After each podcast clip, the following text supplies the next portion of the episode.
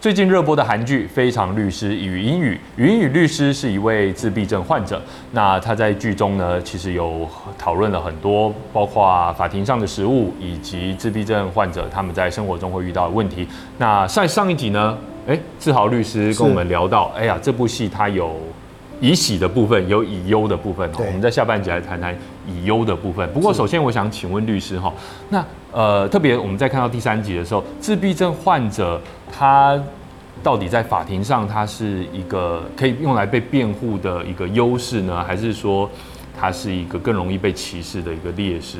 如果单以自闭症患者他的症状而言哦，我认为很多时候大家不能理解的是，跟自闭症患者的暴力行为相关的成因是什么？嗯，好。那就这个部分来讲，其实除了我们在上集已经提过的，因为他的固着式的行为，如果依托了日常的仪式性或轨道的时候，会造成他的焦虑跟挫折感的累积。嗯，而这种焦虑跟挫折感的累积，我们大家都是一样的。正常人到最后也会体现为某种程度的愤怒。嗯，但我们有所谓的防卫机转或对应机转可以处理这个事情。嗯，可是对于自闭症的患者朋友来讲，他不太知道如何处理这样的情绪状况，嗯，所以很多时候我们刚刚也提到过，自闭症频谱的这些障碍，它是从非常早期儿童的发展就出现的，对，所以想象一下，一个三岁或四岁的小朋友在遭遇到固着行为带来的失失败了带来的挫折的时候，嗯、他可能就是会对父母亲发脾气，对不对？哦，很可爱的，那边打打打打。对，或者说就是大吼大叫，然后发脾气。哦、那这个时候就没有那么可爱了。对。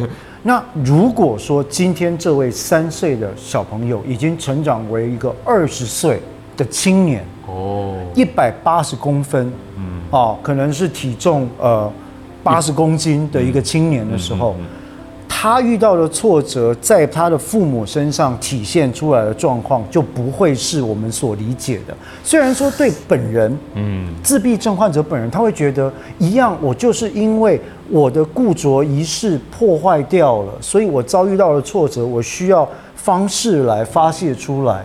可是这个时候，他的对象已经不再能承受这种状况。哇，因为他小时候对他爸妈或者说照顾者发脾气的时候。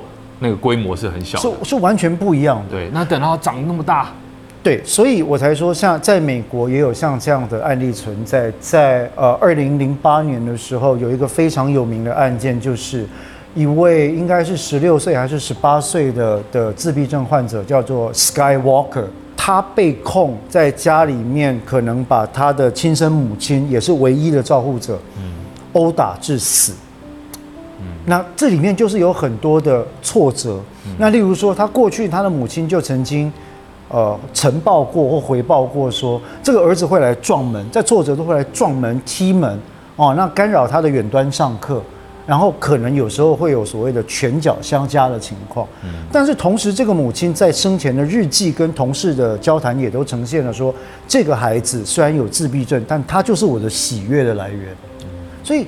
我想举这个案例，并不是要告诉大家自闭症跟暴力有关联，嗯，而是要告诉大家一件事情：自闭症的暴力轨迹，万一有的话，是可以被理解的，嗯，不要用一种暴力就没有理由的这种态度来看，像就是突发来，它就是一个它它不是。所谓不定时炸弹，所以我们才会跟大家有一个建议，就是说，诶，如果你身边有自闭症的朋友的话。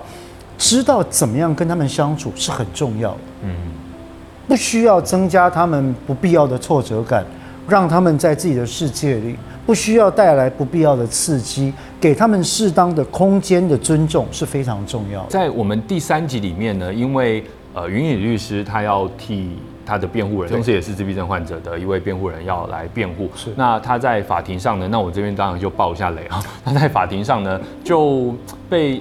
算是被检察官好有种用言辞的方式去激呀，哈，有点有点去强调说，哎，你们的辩护理由是这个被辩护人他因为自闭症的关系，所以他的行行为能力他可能没有办法控制，他的责任能力有很低。那你这样子一位律师在法庭上做辩护，我能够相信他的辩护吗？我能够相信他所讲出来的这些话吗？那当然，在戏里面，呃，另外一位郑律师也马上的就异议，还异议反驳这样的事情，而且讲得很清楚。但是老实说啦，我觉得对很多一般人来说，啊、呃，的确，它是一个很混淆的概念。确实，对。那我们其实有一个概念可以一语道破这个盲点哦。嗯、当然，检察官做那样的攻击，或许有他的理由。嗯，只是这个攻击的本身，其实已经，我认为已经超出了法庭辩论的范围，已经是一种对律师跟对被告的人身攻击。嗯，因为他跟探讨这个精神障碍本身跟犯罪的关系，并没有直接的关联性，它是一个不当的类比。嗯，为什么不当？因为理由很简单，就一句话。语音语在这一集里面已经解答过了。嗯，即便是挂着同样名字的精神障碍，嗯，每一个人身上所展现的特质都是不一样的。嗯，所以没有两个精神障碍者可以被，因为他挂着同一个标签，你就把他当成哦，你们都是一样的人。嗯，这个是。非常大的误解，对。对，那所以在那个剧里面，其实很可惜，就这个部分，如果我是编剧的话，嗯，我会要求郑律师在这个部分来厘清，并且回击检察官，嗯，啊，因为确实国威讲的很好，检察官确实可能讲出了多半的人会会讲的一个重点，这就是个双刀论嘛，啊，就是说，哎，你看，你说你的当事人因为自闭症，所以应该减刑，那你有自闭症，为什么你可以当律师？他的自闭症是不是假的？对，我们看到很多。可能在台湾，我们在新闻留言底下看到很多这样的留言。嗯，精神障碍是假的，嗯、是不是装出来的？嗯、为了脱罪装的。对。那其实这个检察官讲的话，某程度、某程度哦，隐含了这样的思维，嗯，来做一个攻击的手段。所以说，像呃，美国真的呃被诊断出自闭症，然后成为律师的这些案例啊，他们也会遇到类似的情况吗？应该这样讲，就是说职场上的氛围哦。透过教育，它可以适度的被扭转，嗯，哦，气氛会更的变得更好，嗯，那这个有赖于我们对于精神障碍这件事情的觉察跟多元化的接纳，嗯，因为我们上半集也提到过，绝大多数的精神障碍者并没有显著的暴力风险或暴力倾向，嗯，我们之所以觉得。精神障碍者跟暴力有关，来自于一个心理学的偏误，叫可得性偏误。哎，就是上集有提到。对，就是你一件事情每天报，每天报，你觉得怎么好像每个路口都有杀人案？其实没有。嗯，台湾在这近二十年，依照内政部警政署的统计数字，是处于安全的高峰。嗯，我们甚至可能是全世界十大最安全的国家。对，很多外国人也是这样评价我们台湾。他说：“我就是随便在什么地方半夜三点，我都不会有事。”嗯，好，那所以。我认为语音语的这个剧里面，其实就这一点的呈现，我们刚刚提到有一点点的不足之处。嗯，我上半集有讲说，对于这个剧，我有两个优，哎，其中的一个很大的优势，呃，语音语这个剧有一个严重的自相矛盾。哎，怎么说？这个自相矛盾的，我马上翻成韩语，然后寄寄回去给。不是，因为这个自，我我认为这个自相矛盾的点避不掉。嗯，因为啊，我我这样讲好了，我们在上半集提到。自闭症频谱类型的障碍，它的两个重要的的特征，对，第一个是社交功能的严重减损，对，包括沟通，包括共感同理能力，包括情绪表达等等，嗯，他会完全几乎是不愿意，似乎看起来不愿意，实际上他是没有这个能力，嗯，来做各种的不同的功能的呈现，嗯，对不对？嗯，第二个特色是什么？他很多时候对于特定的行为事物模式会有一种。仪态性的固着，对，他会 fixated 贴在上面，嗯，他每天需要做这些事情，嗯，你把他拉出来，他会变得非常的焦躁不安，甚至出现所谓的呃特别多的挫折反应，嗯嗯嗯，哦，那语音语他在法庭上担任辩护人这件事情啊，其实各位必须理解，辩护律师的工作是非常非常艰辛的，嗯，他需要很多的。除了记忆能力之外，他需要很多的沟通能力。嗯，而沟通能力的内涵是什么？是语言跟非语言的同理、共感、说服的能力。所以我们讲说，这大概是这个剧最大的一个逻辑上的缺陷。但是这个缺陷是不可能避得掉的，因为这就是剧嘛。嗯。哦，所以我希望大家看戏的同时，也不用太认真的去批评它，就是看戏就好了。那这个缺陷本身就是，如果禹英禑真的是一个这么严重的自闭症的频谱障碍的患者的话。他的沟通能力跟他的社交能力，其实基本上来讲是不可能在他任职法律事务所的这几个月的期间，嗯，就这么突飞猛进，嗯，从一个完全没有在法庭上公开发言过的人，突然变成滔滔雄辩的辩护律师，我可以对着观众讲，我可以对陪审团讲，我可以对法官侃侃而谈，讲完之后，然后还讲到大家都很感动，嗯，这个是不太容易的事情，嗯，但是。不管在美国的案例或世界各国的案例都显示出了，如果不要要求这些法呃罹患自闭症的法律专业工作者去做超出他们能力范围以外的事的话，他们是非常优秀的同事，嗯，跟专业工作者，例如。法律研究，嗯，特定议题的法律研究资料的整理、整合跟分析，嗯、他们拥有一般人望尘莫及的强项。老实说，我最近也看到一篇报道，哈，就是因为疫情造成远距工作变得常态，是，所以说有很多原本他不适合去职场环境，就是在那边上班的人，他们突然找到了一片天地，对，因为他们开始可以在家里面，在一个熟悉的环境。里面工作，对，然后也因为数位化的工作，很多事情它就是要切得很很很清楚，那就特别适合这样子的一个工这这样子一个人格的情况。确实，那我觉得其实这也是一个很有趣的一个转变了哈。那当然，法庭的工作还是很难，就是一步跨到那样的情况，很不容易，因为毕竟我们还是很难把人的因素从法庭里面拿掉。刚刚的第一个优势，其实语音语的逻辑上有严重的缺误啊。第二个优势什么呢？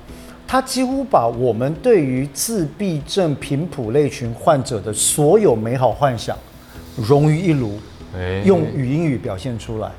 哦，例如说，呃，博闻强记，嗯，例如说一目十行。例如说呢，他看过这个房间就有所谓的照相式记忆，嗯、他立刻可以 recall，可以召唤出来我刚刚看了哪些东西，嗯、我刚刚那个地方看到什么地方有什么特色，然后那个资料在第几页，我可以 combine 起来，立刻立刻解出这个案子。对对，简直是完美的律师这样子。所以我说他是他是过度美化的结果啊，嗯、因为我也必须要强调啊，嗯、他们今天。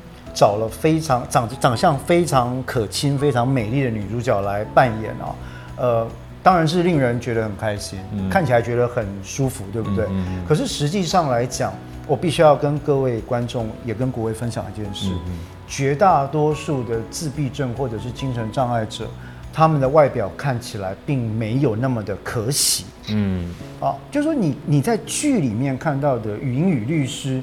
长相这么的清秀美丽，穿着如此的整洁，然后呃，完全是无害的情况。对，那没有没有什么棱角这样子，对，完全没有圆圆的发型，对，软软的衣服，哦，然后就是看起来甚至有几分傻气，然后那个仪式感，然后非常的可爱，然后喜欢就是金鱼海豚等等。嗯，但是那个只是戏剧。嗯，其实很有可能大部分的自闭症频谱光群那个类类群的患者啊。他们的状况比较像在第三集里面那位巨大身形巨大的自闭症患者，哦，应该叫庭勋，对，就是那个弟弟，对，被告，那个被告，嗯，那很多时候，例如说，他们用戏剧的手法呈现了，当那个被告要进来的时候，听到咚咚咚咚的声音，嗯，然后看到哇，一个好。呃，体型非常高大，对，一百九十公分，但同时又是自闭症频谱的一个患者。然后吃东西，然后一血血一直都掉在身上，没有在在。有可能那是比较，我不是说每个人都会这样，但是那是可能是比较贴近现实状况一些些的描绘方式。嗯，就是说他不是那么可爱的。嗯，啊，甚至很多时候我们在在捷运上，在公共场合看到，可能会觉得说，嗯。好像跟我认识的一般人不太一样，嗯嗯，哦，那就不用说，他看起来就不像是语音语里面的样子，嗯嗯，所以这一点，我想拜托各位可以理解这件事。戏剧有时候会美化，嗯，为了戏剧效果，那各位请不要因为你生活中看到的自闭症患者没有那么的可亲，就觉得他们在说谎、在作假，或者因此讨厌他们，嗯，因为没有两个人是一样的。对，我觉得在这个，特别是在第三集里面哈，他借由呃为一位自闭症患者来辩护这件事情做了很好的辩证了哈。那特别是呃这位自呃这个算是被告，被告对。那他在法庭上，因为他的自闭症特质，他会不会因此更容易被判有罪，或者说被更因此被认为是呃可能更有伤害性的？国威这个问题是非常棒的问题啊。呃，同时我也希望从两方面来回答。绝大多数的朋友在不了解身心障碍以及法律跟法庭的实际制度情况底下，容易有很多的误解。误解之一就是有没有可能有人在根本没有精神障碍或身心障碍的情况底下，用这个当借口来作为辩护主张？嗯，答案是几乎不可能。欸，几乎不可能的理由很简单。嗯。法律实务工作者，不管是律师、法官、检察官，我们在法庭上做任何主张的时候，一定要有证据作为依据。我遇过的，我辩护过的几乎每一个案件，因为我我觉得大家对律师角色有点误解，呃，会不会你就是不择手段要帮人脱罪？答案是不行的，嗯律师法不允许我们这样做。我们所做的 argument，我们所做的主张必须有证据。所以，如果今天我要在法庭上主张我的当事人罹患有某种身心障碍的时候，我一定会有他过去的病历、医院的证明、护理的记录。诊疗的记录、开药的处方以及鉴定的意见。哇，那这些东西不是到了犯罪事实发生的时候才冒出来，这些可能已经存在五年、七年、十年、十五年、十九年了。所以，当我们把这些证据拿来之后，一个负责任的律师或者实务工作者，我们需要看完全部的东西之后才提出主张。我自己一定也会先思考这些证据能不能充足的反映。被告跟他被指控罪名之间的关联性，能不能做一个好的答辩？这些证据有没有科学性？所以这个是骗不了人的。就算一个律师，假设有人要说谎好了，检察官、法官第一个反应就会是说：律师，你的主张有什么证据？对，我们就会拿不出证据来的话，这个主张不会在法庭里面浮现的。嗯，因为没有人会理我们。嗯，所以我想。观众朋友们的这个误解，其实我们很常遇到。对，但它真的是一个很严重的误解，就感觉好像只要律师或这个被告嘴巴喊喊就好了这样。我们在法院是不可能这样做事情的，没有一个法官、检察官、律师会接受自己的业务执行业务或职务沦落到这样的地步。嗯，好，所以这个是第一点。嗯，那第二点，其实。理论上，任何一个国家都应该把视为身心障碍者的弱势，嗯，来做一个更周全的保护，嗯，啊。那我们的宪法里面有一条叫平等原则，平等原则的人不是所有人都接受一样的待遇，而是特别弱势的人，我们可能会给他多一点的补助或辅助，让他跟一般人可以站在同样的起跑点上，嗯，这个才是平等原则的意义，嗯。身心障碍者在刑事责任方面的减刑的规定，其实就考虑到这件事情。嗯，如果他在行为的当时真的是因为精神障碍或心智缺陷的影响，导致他辨识现实、理解法律的能力，或者是他控制自己的能力出现了减损或完全不见了，嗯，这样的人其实。与其说他是坏人，不如说他是个病人。呃，另外我们在台湾也有看到一些呃，这个算是视觉失调的患者，那他们可能没有办法辨识现实，或者说他们是不是会有幻听，或者说会幻听或幻觉？哦，这是视觉失调症的症性症状，在临床诊断上的、嗯呃、我们叫正性，就是一般人没有，他们有的症状。哦、OK，啊，那像这样的情况，其实相当程度的会影响到他们。的辨识现实的能力，嗯，因为他们的世界跟我们有些地方不太一样。但是我们这边还是要强调了，要回到呃，可能上半集哈，对，呃，律师有强调，就是说我们虽然这边讲的好像。他们很没有办法辨识现实啊，会有这样的问题。每个人都不一样。对对对，而且绝大多数的精神障碍者，他们其实比一般人更不暴力。好，这个还是要再次强调一下。我们必须不厌其烦地讲这件事，是因为大家会因为发生一件案子，就觉得每天每个街口都在发生。嗯，实际上的数据告诉我们，其实他们暴力风险低于一般人不仅六分之一，嗯，比六分之一远远低得多。嗯，加上我们在上半集提到，跟大家分享一个原。原则是，如果你不知道该怎么跟精神障碍者或自闭症频谱的朋友相处的话，很简单，一个原则就是 leave them alone，让他们可以有独处的机会就好。嗯，不用刺激他们。呃，不知道律师可不可以跟我们分享一个，就是您可能经手过的案子？其实我觉得哦，呃，在这类事件里面，最大的对于我们作为这种案件的辩护人，最大的痛苦有两点。嗯。第一点是我们刚刚已经提到过，来自社会大众舆论，甚至是法律工作者的误解。嗯，因为我们坦白面对吧，我认为在台湾，我们的精神卫生或心理卫生的教育，呃，不是那么的普及，所以很多人会有误会的想法或看法。所以我们范科学继续努力，对，对，大家都要努力，大家都要努力。那第二个最严重的误解，其实是认为说。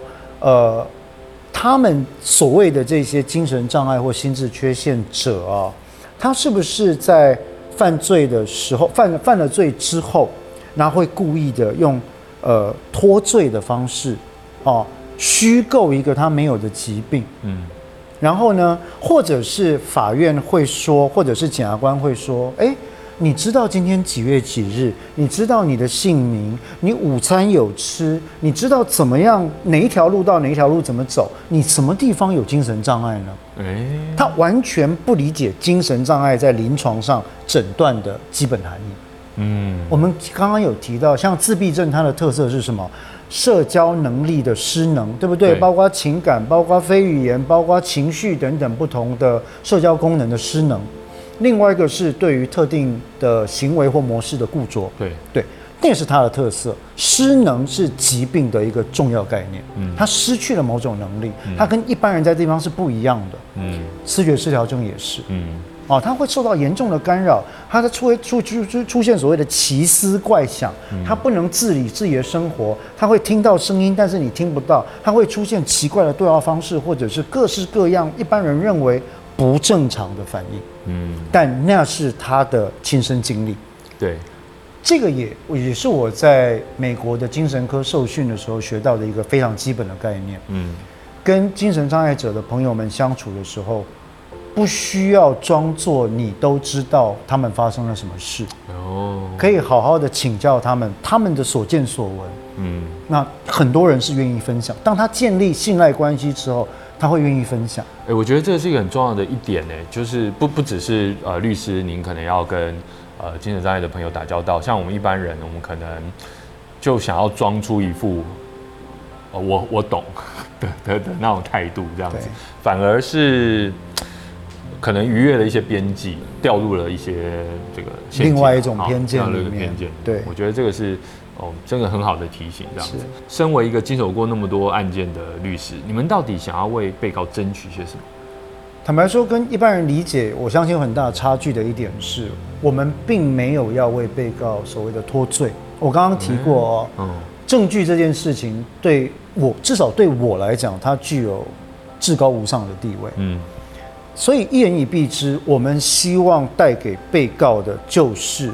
跟一般人一样的待遇而已。嗯，一般人在法庭上能够享受到什么样的待遇？我会希望这些身心障碍或者精神障碍弱势的被告，至少也能够得到同等的待遇。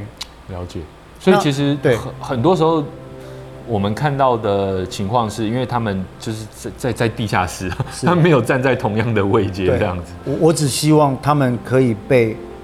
他们在法庭上的地位可以被拿来跟一般人一样对等的看待，然后我们都能够很清楚、透明的看到这些证据。对，然后这些证据呈现出来的案情是怎么样，我们就给他们这些证据结论所应得的判断，嗯，就好了。嗯，那我想这件事情会更重要，是因为明年的元月一号开始，哦、国威也可以当法官，国民法官要上任了，这样子。对。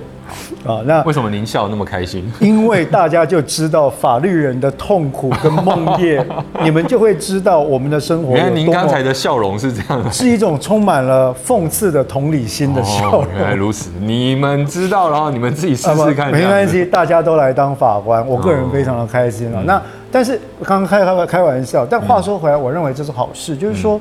我们只希望大家给他们相对应于证据的一个评判跟重量，嗯嗯，不用多不用少，他该减轻罪行的帮他减轻罪行，他该重判的你就重判，嗯，就是这样而已，嗯嗯，做律师的并没有什么特殊的动机要帮人家脱罪啦、逃刑啦，啊，我们。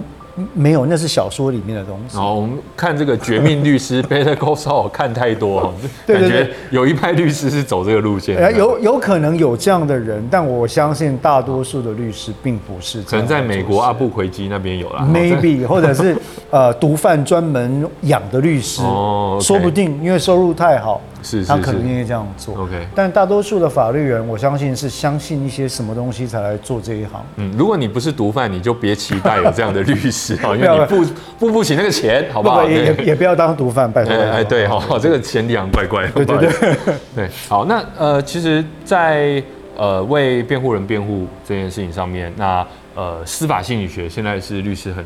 重视的一点，也是因为这样子，所以您才去攻读这个学位嘛，对不对？应该说，我一直对心理学有很深的喜爱，也有很深的期待。那因为在法律体系里面，作为人这个角色被看见是重要的，嗯，而跟人所有关的议题里面，几乎都是探讨行为跟思想，这也就是我们在心理学研究的，嗯。所以，国威其实你会发现，我们在司法里面讨论的每一个角色的每一个动向，都有司法心理学的。的影子在里面，对，都有值得讨论的议题，而且都很有趣。嗯，有趣的意思是说，在知性层面有趣，嗯，在思考层面也有趣。对，那所以回到这个剧，为什么我觉得《语音语》这个剧，我有时候看起来会觉得有些部分，我觉得啊，它的议题设计非常新颖。嗯，因为它点出了我们在司法心理学所想要讨论的很多问题。嗯，啊，例如说，呃。自闭症的患者有没有可能是伤害或杀人的犯罪者？嗯，如果是的话，该怎么辩护？嗯，如果不是的话，可能有什么理由不是？嗯，当有一个证据可能对他好，可能对他不好的时候，我们该怎么判断？嗯，这是非常棒的议题。呃，随着每一集每一集的铺陈，哈，他跟啊男主角之间的恋爱情愫呢？这个粉红泡泡也越来越大颗哈，越来越密集，这样子看着我们这些大叔不知如何是好啊哈。但是自闭症患者他们的爱情之路好像能走的那么顺吗？呃，国威，我我举个问题来来反馈一下哈。如果说语音语需要花二十年以上跟他的亲生父亲、他的主要照顾人建立一套堪堪可以运作的日常生活社交机制。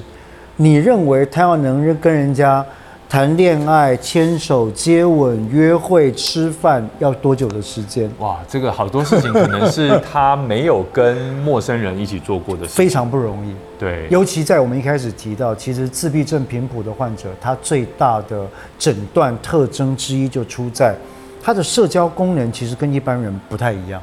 对啊，这个让我觉得很有趣的部分，就是说在戏剧里面哈，语音律师好像看到男主角开心，他也会开心。嗯，可是他明明就应该不太能够感觉。正确，国威抓到重点，因为其实他的同理啊，这件事情是很不容易的，不不是完全做不到，但很不容易。他需要跟一个人长久的相处，透过格式化的背诵或架构化的记忆，他才能理解哦。爸爸这个表情现在是开心，为了什么开心呢？因为我的表现好而开心。OK，他可以连接起来，那个是他可以认识的知识范畴。嗯，可是他没有办法做出一个神经回路，立刻反应说：哦，我们现在这个关系，这个暧昧，接下来是带往爱情的一个前提。所以我该做什么动作？你该做什么动作？嗯，这也是我们在提到《语音语》这个剧作为戏剧，恐怕是不得不。美化跟简化的必要之恶，但是我不会怪他，因为他就是一个戏，是对，所以对于爱情这件事情，我想也跟大家分享一下，如果社交都不那么容易的话，想一想以沟通、理解，然后同理共感为基础的爱情生活会有多么艰难？对，这就让我想到呃之前提到这个 Sheldon 哈 宅男行不行里面，然后这个 Sheldon 他。要跟 Amy 好要在一起。哇，这个过程也是历经艰辛哈，彼此之间。太难了。对对对，甚至要牵手都很难。对，因为呃，大家所就是说在乎的事情不一样，然后呃，你能够对于彼此的情绪或者说那种 social cue 的体察是差很非常难，能力差异很多了哈。那我很好奇说，那呃，赵律师，您看到像非常律师云雨这样的戏，您会对他有什么样的期待吗？或者说对这样类型的这种法庭结合司法心理的一些戏？我我希望大家在这部戏里面可以尽快的去找出来那些你觉得有趣的法律议题，嗯，可以更多层面的去了解自闭症患者的人生跟他们遭遇到的困难，但是千万不要忘了里面种种的美化，都只是戏剧效果，嗯，就这么简单。我们当然还是很乐观的 期待看到云影律师他的恋情。开花结果，开花结果。嗯、为了戏剧而言，对。那但是到底最后会怎样呢？我们也不知道。我们很期待的跟大家一起看下去了。是。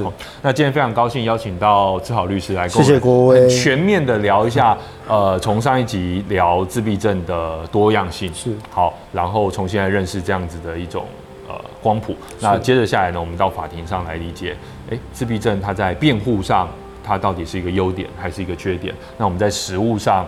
它是一个优势还是一个劣势？是好，其实也很高兴看到像志豪律师这样子的专业人士，能够投入在司法心理学上面，结合不同的领域，让这些知识能够被大家所看见。谢谢，真的非常感谢，非常感谢，谢谢国威。如果大家关注流行文化跟科学之间的关系，也欢迎订阅我们 Pensight 泛科学频道以及志豪律师的 Podcast。好，那我们今天就聊这边哦，大家拜拜，拜拜。